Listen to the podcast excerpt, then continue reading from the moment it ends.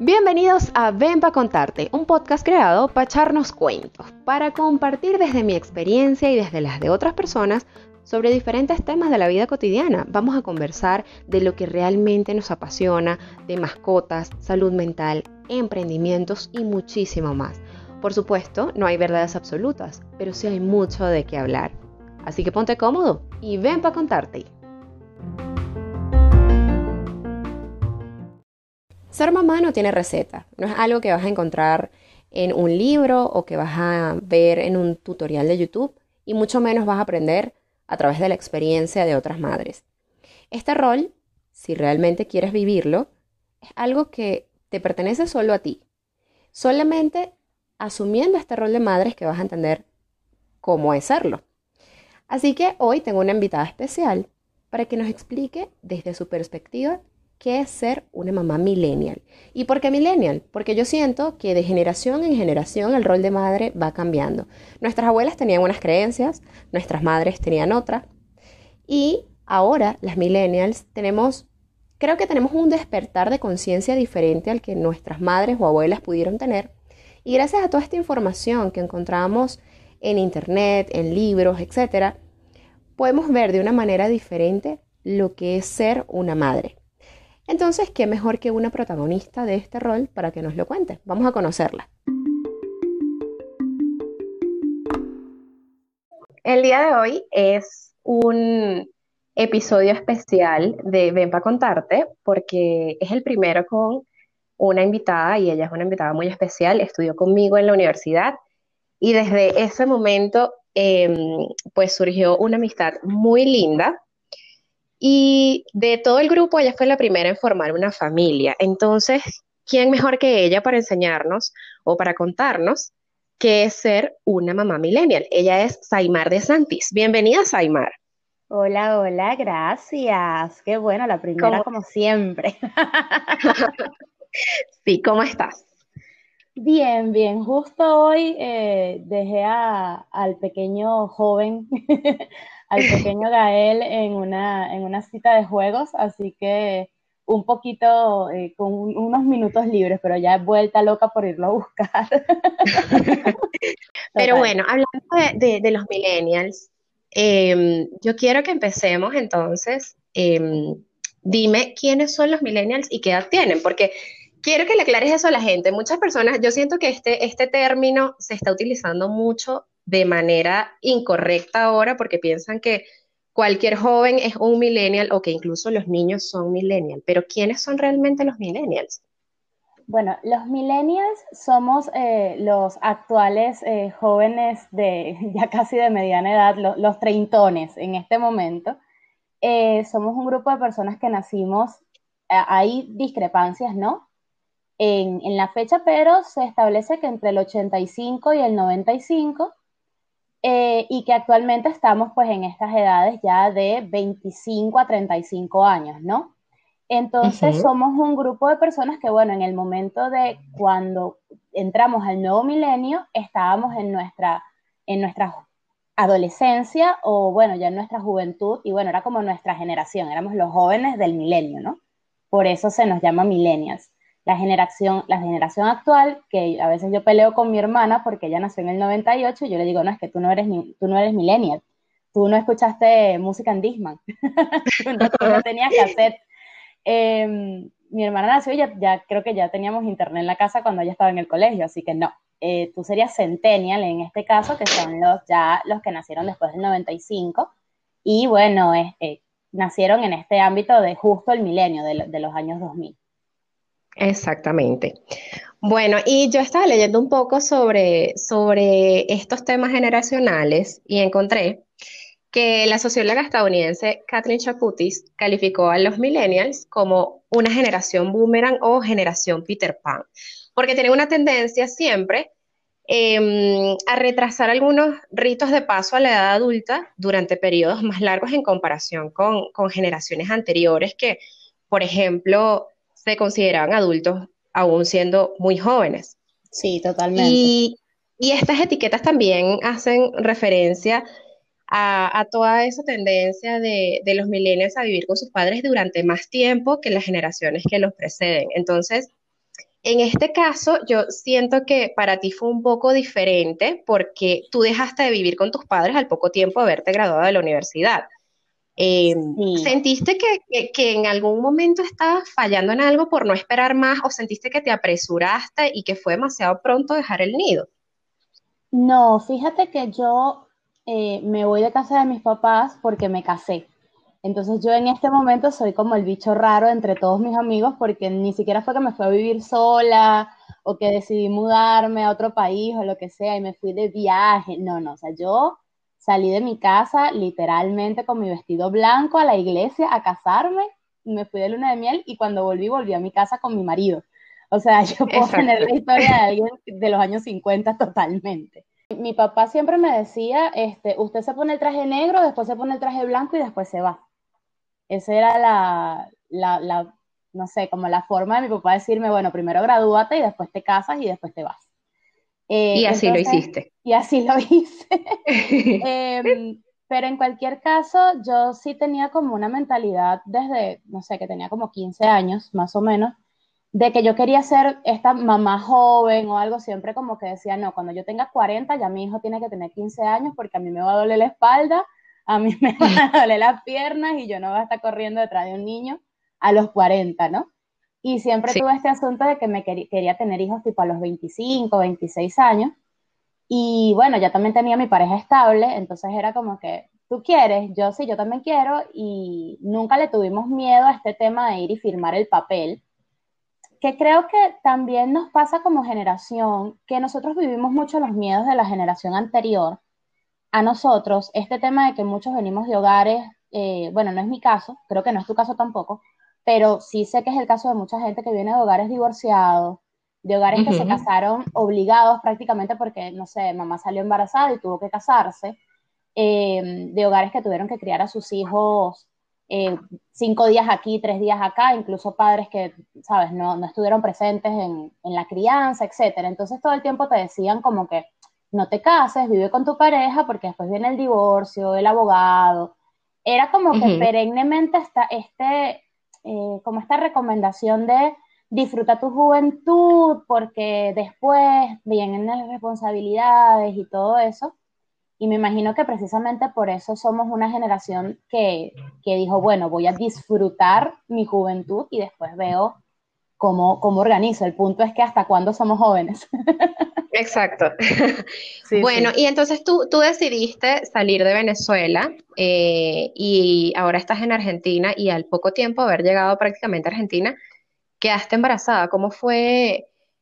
¿Cómo, cómo tomaste eso al enterarte de que estabas embarazada y que eras a una joven que se estaba, eh, que estaba recién llegando a un país completamente diferente al suyo, con costumbres eh, bastante, bastante diferentes? Claro, mira, yo desde, creo que, no sé, un año antes de casarme ya yo tenía las hormonas enloquecidas. Yo de verdad quería ser mamá joven eh, pero todo el tiempo este tema de, no, mira, todavía no, porque no tenemos tal cosa. En general, 2016 eh, fue un año, y 2015 también, que fue el año en el que yo me casé, fue un año muy difícil eh, en Venezuela por tema, bueno, en general está difícil la situación, ¿no? Pero en ese momento fue muy difícil, particularmente 2016, y yo viví muy de cerca el nacimiento de un primito que estuvo en casa y que toda la familia se tuvo que abocar a, hacer filas para conseguir pañales, para conseguir leche, eh, no teníamos para el transporte, no conseguíamos, bueno, muchísimas cosas, las vacunas. Y yo decía, yo ni loca puedo tener un hijo acá porque es como que no puedo y no, y no quiero someter a mi familia, que mi papá siempre me decía, bueno, pero se consigue. Y yo decía, no, o sea, no los quiero someter a esta situación y no, y no, y no yo siento que en lo que yo pisé Argentina fue como que mi cuerpo y mi mente dijeron, ok, estás en otro lugar, no importa lo que haya que hacer, pero aquí hay leche, aquí hay pañales, aquí hay todo, vamos a hacerlo. Y de verdad que me lo tomé con una, me, me sorprendí mucho porque el hecho de que yo siempre dijera, a los 25 tengo un hijo, a los 25 tengo un hijo y efectivamente parí a los 25 y fue una cosa como que yo dije, fue mi palabra, o sea, yo puse eso en, el, en el universo. Lo decretaste. Exacto, y fue como que yo eh, estaba como que, bueno, quizás lo podemos empezar a intentar, ¿sabes? Inmediatamente quedé embarazada. O sea, fue un tema como que mil veces había tenido relaciones sin protección y jamás tuve ni un susto, o sea, ni un susto. Y que en ese momento, en lo que yo dije, ok, salí embarazada, yo siento que fue mi propio cuerpo diciendo, bueno, es el momento, ¿sabes? Eh, pero en general me, me, dio mucho miedo, no yo estando embarazada, sino eh, creo que mucha gente vivió, de mis amigos, vivió mi embarazo y vivió la, la experiencia a través de mí. Y mucha gente me decía, ¿y no te da miedo, no sé, el colegio?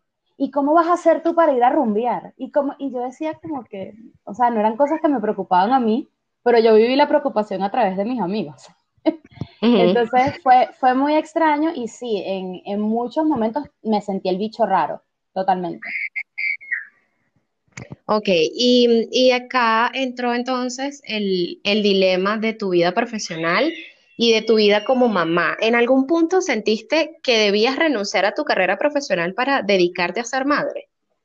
Mira, eh, yo a, veces, o cuando era más chica, decía que yo quería ser como estas mamás de las películas americanas que tenían eh, una camioneta, tres hijos y los llevaban al colegio y después los llevaban a fútbol y después los llevaban a, clase de música y, vivían prácticamente para, para la familia. Eh, una vez que tuve mi hijo y que de verdad tuve la oportunidad de estar dos años eh, solo con mi hijo porque, bueno, por múltiples circunstancias no trabajé, eh, me estaba volviendo loca. Definitivamente eh, es muy difícil una vez que tú ya tienes una formación profesional y que ya estás acostumbrada a tener tu vida profesional, a estar quizás en una oficina o, generando contenido, porque nos pasa como, como comunicadoras en nuestro caso, que tú a pesar de que no te estén pagando por ello, a ti te gusta, porque eh, es una carrera que, te permite unir lo que a ti te gusta con tu profesión como tal y lo que te da dinero, ¿no? Entonces yo decía, bueno, pero yo tengo que hacer algo. Y mira, intenté mil cosas, hice un blog, eh, escribí en mi Instagram, yo dije, bueno, va a ser la mamá influencer ahora. Este, no sé, empecé a grabar videos, empecé a contar mi experiencia desde muchos puntos pero no, yo de verdad necesitaba el reto profesional y necesitaba aprender cosas nuevas. Yo me quedé en una etapa de mi trabajo donde siempre fui como de la parte junior, como quien dice, o sea, nunca estuve en una, en una posición de liderazgo, ni de semi-senior, ni siquiera, donde yo pudiese enseñarle a otras personas. Y yo dije, bueno, claro, tengo la experiencia, pero estoy como que acabo de salir de la universidad, ¿no? y dije, necesito, necesito desenvolverme nuevamente porque, o sea, yo no quiero que mi hijo se vaya cuando tenga, no sé, 18 o 20 años a, estudiar o lo que sea y después yo me quede con el nido vacío y mire hacia atrás y diga, ah, ok, ahora yo voy a hacer mi vida. Sí, o sea, no, no sentiste la necesidad de postergar eh, ambas, ambas facetas de tu vida, sino que sientes que perfectamente pueden, pueden alinearse y funcionar para ti. Sí, sí. Mira, fíjate que la experiencia que yo tengo más cercana es mi mamá. Eh, mi mamá cuando yo nací, mi papá viene de una familia como muy tradicional y en, general mi, familia por parte de papá no suele tener trabajos como quien dice en relación de dependencia. O sea, ellos suelen tener sus propios negocios y trabajar por su cuenta, ¿no? Y generalmente todas mis tías, las esposas de, los hermanos de mi papá, están en su casa con sus hijos. Sí, y, han vivido así y no, yo nunca vi en qué trabajaban mis tías, ellas atendían el negocio, pero no era como algo propio, ¿sabes? Mi papá cuando yo nací le planteó la posibilidad a mi mamá de que, bueno, vámonos al pueblo de donde es él, eh, y tú te quedas con, con Saimar, y después que nació mi hermana te quedas con las muchachas, y yo me encargo y trabajas conmigo. Y mi mamá se le paró muy firme, mi mamá es enfermera, y se le paró muy firme y le dijo, mira, yo tengo una carrera profesional, yo tengo 20 años de servicio, en, en ese momento tenía, no sé, 10 años de servicio en un hospital, eh, y yo estoy acostumbrada a mi trabajo, a mis amigos, a, estudiar. Mi mamá después que mi hermana nació hizo la licenciatura. Eh, entonces fue como que yo dije, si mi mamá pudo, que bueno, haciendo malabares. O sea, yo me empecé a quedar con mi hermanita desde que tengo como nueve años. Nos quedábamos nosotras dos solas. O nos llevaba ella al hospital y, ella trabajaba y nosotras estábamos al lado pintando. ¿Sabes? Eh, sé que le, se le hizo difícil, pero lo pudo hacer. Y yo dije, bueno, si mi mamá pudo, en una época que era más complejo todo, yo que estoy trabajando, mira, en la pandemia he trabajado desde mi casa durante todo el tiempo y he podido estar con mi chamo tranquilamente. Yo dije, yo que tengo esta oportunidad no lo voy a hacer, obviamente lo voy a hacer. Bueno, y a propósito de eso, em, recientemente respondiste un tweet en el que un hombre decía que la prioridad de una mujer no podía ser una carrera, sino casarse, ser amada y ser madre. ¿Qué sentiste al leerlo y, y qué le respondiste a esta persona? Ay, no recuerdo mis palabras exactas, pero sí sé que fue una grosería. ¿Por qué? ¿Te, te, sentiste como indignada o algo así de leerlo? Me ofendí muchísimo, o sea, no tienes idea de la ofensa que sentí porque, mira, yo, como te digo, tú me puedes catalogar de ama de casa de los años 50 y yo no me voy a molestar porque yo misma siento que yo soy esa persona, ¿sabes? Pero también sé que yo podría ser feliz sin, o sea, en este momento yo tengo mi chamo y tengo mi esposo y me siento muy, muy contenta y me siento súper realizada de que soy profesional, mamá, esposa, eh, la mamá de los pollitos, todo. Pero yo sé que a pesar de que por, no sé, por el destino, la vida, no me hubiese casado todavía, no, hubiese, no tuviese un chamo todavía, o lo que sea, yo sería la misma mujer profesional y realizada que soy hoy. Yo igual me di cuenta de que ese perfil de ese hombre tenía demasiados comentarios, eh, lo que llaman incel, ¿sabes? Como que las mujeres me deben algo, las mujeres están vueltas locas, imagínate, salieron de la cocina. Este fue como, ¿qué pasa, hermano? Eh, y de verdad le contesté tal cual, o sea, como mamá, esposa y mujer profesional, te digo, anda a, y puedes poner un pito a partir de acá. Porque le a la eh, se paltó, como dicen en Venezuela. Tal cual, o sea, anda a, la de tu, a la que tú quieras, pero anda. Este, porque me pareció como demasiado, o sea, yo no sé si fueron ganas de que todo el mundo te cayera encima, yo no entiendo. Ojo que yo también creo que si tú quieres ser mamá y quieres ser ama de casa y quieres, o sea, está bien, y tu pareja está de acuerdo, ojo, porque eso también tampoco lo puedes obligar a que él te tienes que mantener porque, ajá, porque te casaste con él. Pero si tu pareja está de acuerdo y tú te quieres dedicar a tu casa y tener tus proyectos personales y todo eso, eh, y lo pueden hacer a nivel económico, mami, dale. O sea, lo importante es que logres hacer lo que tú quieres hacer, lo que, lo que a ti te, te venga bien. O sea, yo conozco, mira, por lo menos 10 mujeres grandes que no se arrepienten, que no tienen hijos, que nunca se casaron y que no se arrepienten en lo absoluto, ni, ni llegan un día y dicen, ay, tú sabes que ay, ojalá yo hubiese, no, o sea, son personas brillantes, personas que tienen unas carreras profesionales increíbles, son la tía que viaja y trae regalos y, se sienten súper felices así y les ha ido bien y nadie tiene por qué seguir el camino que sigue otro, me explico. Lo importante es que tú puedas determinar qué es lo que a ti te hace feliz y lo que tú quieres lograr, tanto mujeres como hombres. Bueno, y entonces ahora eh, con con un hijo argentino? ¿Cómo haces para convivir con una cultura que es ajena a la tuya, pero que es la de tu hijo? Sí. Y a la vez, ¿cómo haces para enseñarle a él lo mejor de ambas culturas? Mira, em, mi bebé tiene ahora tres años, va a cumplir cuatro. Por este tema de la pandemia, en realidad él no, no fue al colegio este año, ¿no? Pero justo hace, hace una semana acá fue el Día de la Tradición. Acá, pues, si ustedes creen que en Venezuela tenemos feriados, hermanos, ustedes no saben lo que es Argentina. Si aquí hay 15 feriados por mes, no tienen idea, todo el tiempo hay una marcha, una celebración, una cosa. Y era el día de la tradición argentina, entonces nos mandan como del colegio, porque están mandando tareitas, ¿no? Eh, virtuales y esto, que les contáramos cuáles eran las tradiciones de nuestra familia que nos hacían sentir orgullosos de ser argentinos. Y yo de verdad me lo cuestioné muchísimo. Yo dije, ¿será que coloco? Bueno, nosotros, ¿sabes? Acá en casa tomamos mate, por ejemplo. Es algo que, lo hacemos porque nos, nos, ha gustado. No ha sido como que, ay, yo tengo que tomar mate para enseñarle a Gael. Para nada. Pero nos gusta. comemos ciertas comidas típicas que se comen acá, etcétera. Pero en realidad tradiciones, tradiciones argentinas, pues no tenemos. Sí, o sea, Gael nunca ha vivido una Navidad como se vive acá. Y lo que hice fue, lo que hice fue decirles, mira, nosotros tenemos estas tradiciones como, sabes, venezolanos que, que son mis padres, le, le coloqué en la tarea. Eh, por ejemplo, le puse en Navidad comemos hallacas, ¿sí? Pero al lado le puse eh, que nos gusta comer locro, que es una comida típica de acá, los días, eh, las fiestas patrias, por ejemplo. Y que tomamos mate en las tardes con, con galletitas. Entonces, yo siento que eh, la primera vez que escuché a Gael, que vino del colegio el año pasado y me dijo, ¿qué color es ese?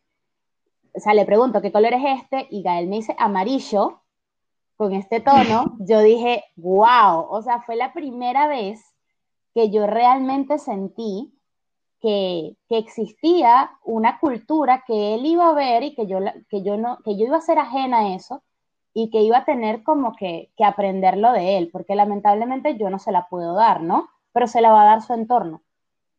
O sea, soy nieta de, inmigrantes también y mi abuelo se mimetizó tanto con Venezuela que yo no tengo de verdad prácticamente ninguna tradición de, de su país natal.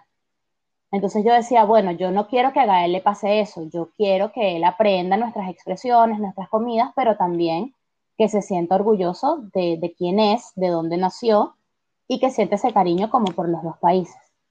Y, o sea, harías esa diferenciación siempre. Es como que, bueno, decirle esto es de Argentina y esto es de Venezuela, o prefieres que todo, que, todo sea como un conglomerado de, culturas y que él no tenga eh, la necesidad de, de diferenciar entre una y otra porque al final es parte de su vida.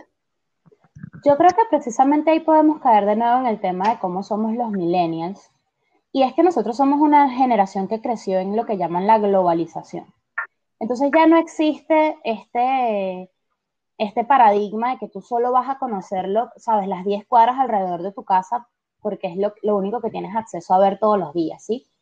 Eh, lo que es la televisión, las redes sociales, el internet. O sea, mis papás, mi mamá todavía no conoce a Gael y lo ve todos los días del mundo por videollamada. Entonces, tenemos esa posibilidad de acercarnos y yo quiero que él no crezca como venezolano, pero tampoco crezca solo como argentino. Yo creo que él se sienta orgulloso de ser capaz latino, de ser latinoamericano, de, de saber que la cumbia se baila aquí y se baila también en Colombia y se baila también en Venezuela en menor escala y que el fútbol se juega aquí, se juega en Chile, y se juega en Perú, y se juega en todo, o sea, prácticamente todo el mundo, pero no quiero que sea, por ejemplo, ajeno a que a mí me gusta el béisbol. Entonces, si yo puedo enseñarle que existen otros juegos, que no es nada más fútbol el mundo, y capaz a él le interesa, pues sería buenísimo. Lo que quisiera es presentarle la mayor cantidad de cosas que creo que, que a todos es lo que nos gustaría. O sea, mi papá trato de hacer eso, mi papá me compraba enciclopedias y libros y cosas como para que, bueno, conoce más cosas que nada más, insisto, esas 10 cuadras que, rodean tu casa. Y si pudiese enseñarle la mayor cantidad de cosas, para mí sería lo, ideal. Y que él decida. claro, que tenga la libertad de, escoger qué, qué costumbre o no adoptar independientemente del país. Claro. Hablando de costumbres, no, no solo en los países, eh, sino de generaciones, para volver al tema generacional, ¿qué hábitos o costumbres heredados de otras generaciones crees que vale la pena enseñarle a Gael? Mira, eh, hay algo que yo le he enseñado a Gael y, mi esposo también está muy, muy pendiente de eso, que es, por ejemplo, eh, no sé si es generacional o, cultural, porque sé que acá no lo hacen, pero el tema de pedir la bendición a, todo el mundo prácticamente le pide la bendición a sus amigos porque son sus tíos. Pídele la bendición a tu madrina, pídale la bendición a su padrino, eh, a todo el mundo y que él vea esa, no, no desde el punto de vista de pídame la bendición como una obligación, sino de que lo vea como, como algo lindo que, que, bueno, que se estila mucho y que nos enseñaron nuestros papás de que es lindo llegar a un sitio y que, y que te bendigan. O sea, es muy lindo que alguien te diga Dios te bendiga. Eh, y me parece que es una, una costumbre muy linda. Eh, también me gusta mucho este interés que tenían. Yo sé que no debemos tener esta presión, pero me gusta que las generaciones anteriores estaban como muy claras en lo que querían hacer. quizás eso es algo que nos falla mucho a los millennials y mucho más a los chamos que vienen adelante de nosotros. El no sé qué hacer, no sé qué estudiar, no sé qué quiero lograr con mi, con mi vida, estoy estudiando algo pero no me interesa. Entonces, esa, esa falta de interés en las cosas, yo digo, mira, tú quieres viajar por el mundo, buenísimo, vas a viajar por el mundo, eh, pero ponte metas. O sea, mira, yo antes de cumplir 30 tengo que haber visitado 90 países y estudia idiomas, por ejemplo, para que puedas ir por todos esos países y, sea fácil para ti. Estás cumpliendo tu sueño al mismo tiempo cuando vuelvas, eh, que no vas a tener 30 años y sentarte ahora sí a decir, ah, bueno, ahora, ¿qué voy a hacer con mi vida? Eh, esa planificación, esa, ese yo en 10 años quiero lograr tal cosa, que creo que lo tenían nuestros papás y también muchos de ellos em, empujados por las circunstancias, porque ellos de verdad era tipo, tienes que estudiar y hasta que no estudies no te dejo en paz y no puedes hacer más nada. Eh, pero sí, o sea, a, a, mí me lo, me lo exigieron, o sea, tú puedes hacer lo que te dé la gana, pero ponme un título en la pared y después de ahí haz lo que te dé la gana con tu vida. Y creo que era una obligación que, bueno, en aquel momento tú la ves como súper impositiva, pero que no creo que haya mala intención detrás de eso. Sí, como, como digamos siempre esa búsqueda de superación en la vida.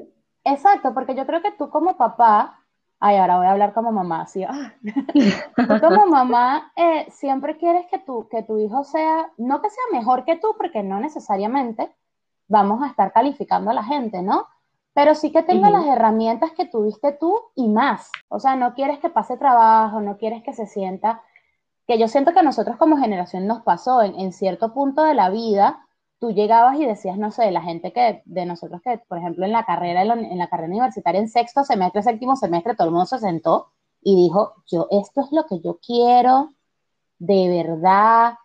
Y es buenísimo que hayamos tenido la oportunidad de hablarlo, de verbalizarlo, de no graduarnos porque estábamos obligados a, o de no trabajar en eso porque estábamos obligados a, porque era el único trabajo que existía sino de que tuvimos la posibilidad de sentarnos, de tener profesores que nos orientaran, de que nuestros papás nos preguntaran qué queríamos hacer, qué queríamos lograr. Eh, y la mayoría de la gente terminó haciendo efectivamente algo que de verdad le gustaba y eso es, eso es buenísimo. Y que nuestra generación también es mucho más abierta en, temas de salud mental, en temas de, mira, de verdad no sé qué hacer, voy al psicólogo, ¿sabes? Voy a, a buscar ayuda, estamos muy conscientes de cómo somos, eh, cuestionamos mucho las estructuras del mundo, insisto, el machismo, em, la xenofobia, hemos, hemos, visto la xenofobia y muchos de nosotros la hemos vivido incluso, el racismo, entonces nos hemos cuestionado cosas que hace 20 años era el mundo es así y ya está. Entonces yo quiero que también mi hijo en 20 años pueda pararse y ver una injusticia y decir, no, no me da la gana de que esto pase, estoy en contra y tener como el criterio para hacerlo, ¿sabes? Me parece muy, muy chévere de tu parte que, seas ese tipo de madres que, que, invitan a sus hijos a ser más mente abierta y a que tengan su propio criterio. Creo que eso es algo muy, muy importante. Igual yo estoy hablando desde el punto de vista de una mamá que tiene un niño de tres años. Dame chance que yo, ese niño tenga 15 para ver. Sí, vamos a ver, si cambian las cosas. Porque yo en este momento soy súper progre. No, no, pero pero sí te digo que me gustaría y que creo que, nuestros papás lo intentaron de alguna forma con nosotros y, por eso somos la generación que somos actualmente. Miri, cuéntame algo, ¿cómo es la exposición de Gael a la tecnología, su exposición al teléfono, a la televisión o a cualquier otro dispositivo, tomando en cuenta que él es, él es de la generación alfa, que literalmente es como que si hubiesen nacido con una tablet debajo del brazo? Totalmente. ¿Cómo, ¿cómo le va a él nosotros tuvimos una experiencia porque yo estoy trabajando en, una notebook, en una laptop, y eh, le puse un video mientras estaba en mi hora de almuerzo y el niño quería cambiar el video y empezó a tocar esa pantalla y no sabes cómo se frustró porque no cambiaba la pantalla. Yo tuve que enseñarle que no, que el, el mouse existía y que con eso se cambiaba la pantalla. Porque Gael está manejando un teléfono desde que tiene seis meses de edad. Y la bendita vaca Lola, que es como no esa canción, pero alguien, el que la escribió, de verdad, gracias. Este, pero sí, él, él, ha estado muy expuesto a la tecnología. Gael sabe cómo cambiar un video en YouTube, Gael sabe abrir aplicaciones del teléfono, Gael toma fotos. Pero eh, nosotros hemos intentado, en la medida de nuestras posibilidades, evitar que ese sea su único medio de entretenimiento. Entonces hace poco eh, él tiene una obsesión por lo que son los carritos, los trenes, todo lo que es medios de transporte, ese niño le, le fascina. Y los videos que él ve en YouTube son trenes, o sea, ni siquiera trenes de juguete, trenes como que la gente va a una estación de tren y graba el tren. Entonces, como nosotros tenemos una estación de tren muy cerca, también a veces salimos y es en la esquina a esperar que pase el tren. Y eso es un juego y le encanta y se emociona muchísimo. Y hace poco también nos pasó que vio un auto de policía, se emocionó muchísimo y los policías nos escucharon y le encendieron la sirena del auto de policía. Y, se, y lo empezaron a saludar y ese niño se puso a llorar de la emoción tan grande porque, ¿sabes? Los policías lo, lo saludaron y yo dije, wow, o sea, increíble. También le compramos que si su carrito de policía, tiene un carrito de bomberos, tiene una ambulancia y esto. Y lo que me gusta es que él juega solo, se inventa juegos. Mira, ay, viene la ambulancia porque hubo un choque y entonces esa imaginación que quizás la puedes perder si todo lo tienes a la mano con un video o con un juego en, en la computadora o en el teléfono. Entonces nos gusta y yo, bueno, tengo un pequeño patiecito y con todo el dolor de mi alma, pero ese niño agarra esa tierra y juega y se baña en tierra.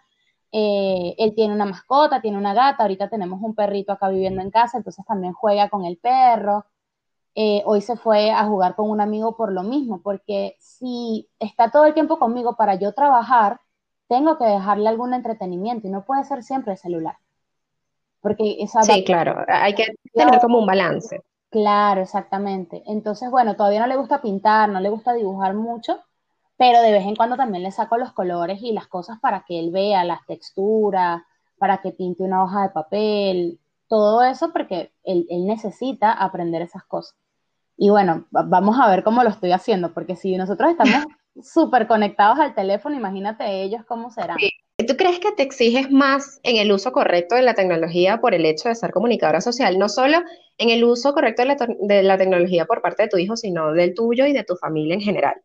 Sí, sí, sí. O sea, aparte de las cosas que, yo trato de hacer en mis redes sociales es, por ejemplo, nunca exponer en dónde estoy exactamente, nunca poner, por ejemplo, cuando Gael iba al colegio subía fotos, no subía fotos con el, con el logo del colegio que se viera por ninguna parte. Eh, trato mucho de cuando subo una foto del niño, no subir 500 fotos seguidas del niño porque sé que eso no, no le gusta al, usuario que está viendo mi, al consumidor, como quien dice, a la persona que me sigue. Eh, entonces yo trato, yo, soy mi propia community manager, yo trato de, de cuando subo una foto, subir algo con contenido, escribir una historia, contar algo que sea interesante y no sea solo la foto del bebé, que yo sé que la foto por sí misma es interesante, pero pero me gusta darle, darle contenido a eso. Entonces, bueno, cuéntame por qué eres la no influencer de confianza de tus seguidores. sí, o sea, porque yo no he logrado, eh, yo sé que ser influencer, como, como se dice ahora, ser una personalidad de las redes sociales, es un trabajo y es un trabajo arduo y es un tema de exposición personal gigantesco. Eh, entonces yo no creo que yo pueda ser catalogada como influencer porque, bueno, no estoy permanentemente haciendo contenido tampoco para mis redes, aunque lo hago, eh, pero no tengo ese estatus de, influir en nadie, como quien dice, este, no es que yo te voy a ofrecer algo y tú lo vas a comprar porque ahí Saimar lo compró. Pero a veces sí me gusta y me he dado cuenta de que mis recomendaciones y las cosas que yo cuento llegan a muchas personas. Y me he dado cuenta de que tengo un poder, al menos dentro de mis amigos, de yo hacer una pregunta tonta en redes sociales y que la gente me conteste.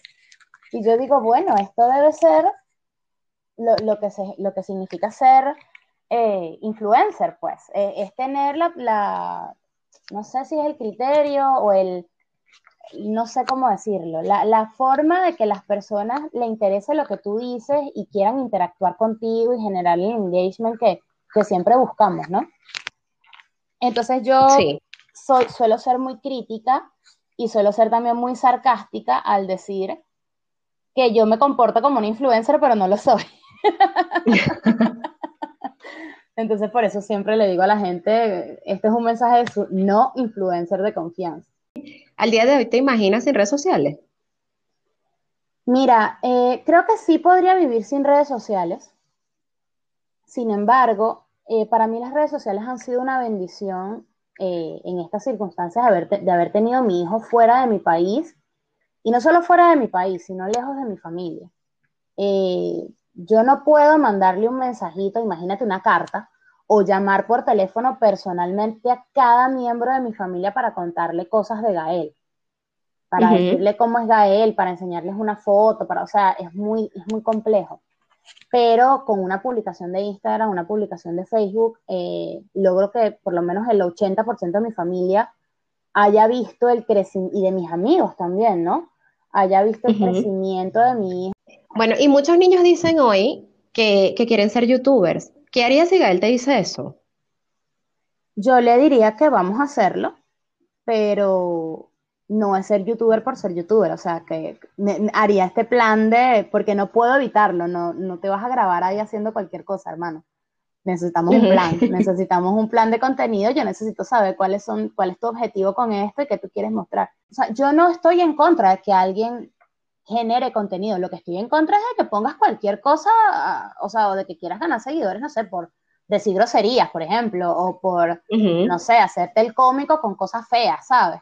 Pero si tú vas a hacer lo, talentoso que tú tienes que hacer para hacer chistes y que la gente se muera de risa y, y, la producción, o sea, yo vi en estos días un video, en estos días, no hace tiempo, un video de un muchacho haciendo un chiste con el tema del agua en Caracas y andaba por el centro de Caracas con una toalla y una cosa puesta en la cabeza como que se iba a bañar buscando agua. Sí, es buenísimo, yo lo vi.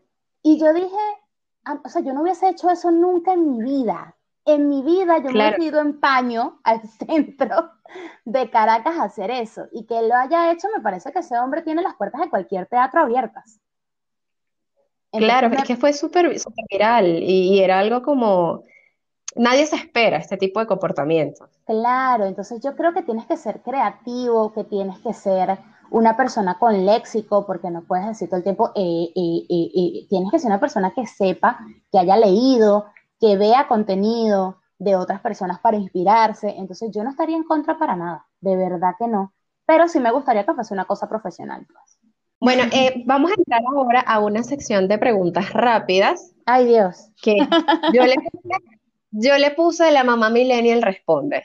Ok. Entonces, unas preguntas allí cortitas, lo primero que se te ocurra, lo primero que te venga a la cabeza.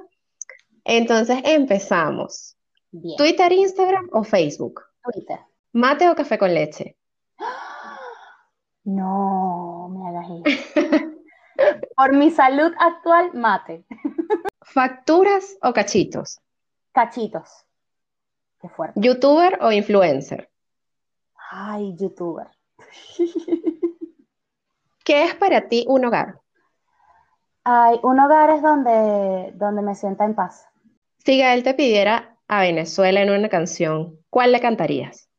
A la vaca mariposa. ¿Qué le agradeces a las redes sociales? Estar cerca de mi familia, aunque no estoy cerca de ellas. ¿Y a la vida? ¿Qué le agradeces? Ah, le agradezco que a pesar de todas las decisiones locas que tomé durante estos últimos cinco años, eh, locas en, mi, criterio, supongo yo, locas para la gente, eh, me, me, lancé, me arriesgué y me fui bien y en realidad no he pasado trabajo en ningún momento y no me ha ido mal en ningún momento, gracias a Dios. Qué bueno y que siga siendo así y bueno, yo sé de primera mano que, que eres una mamá millennial increíble y que vas a seguir luchando por lo que quieres, por más trillado que, que pueda sonar, pero bueno, tú eres una mujer hecha para adelante, como decimos en Venezuela. Claro que sí. Así que bueno, te, te, agradezco por estos minutos que me diste, por ser la primera invitada de mi, de mi podcast Ven para contarte y bueno, espero que más adelante nos reunamos para echarnos otros cuentos de otras cosas. Ay, yo, yo tranquilamente, porque si algo me gusta a mí en la vida es hablar, hermanos.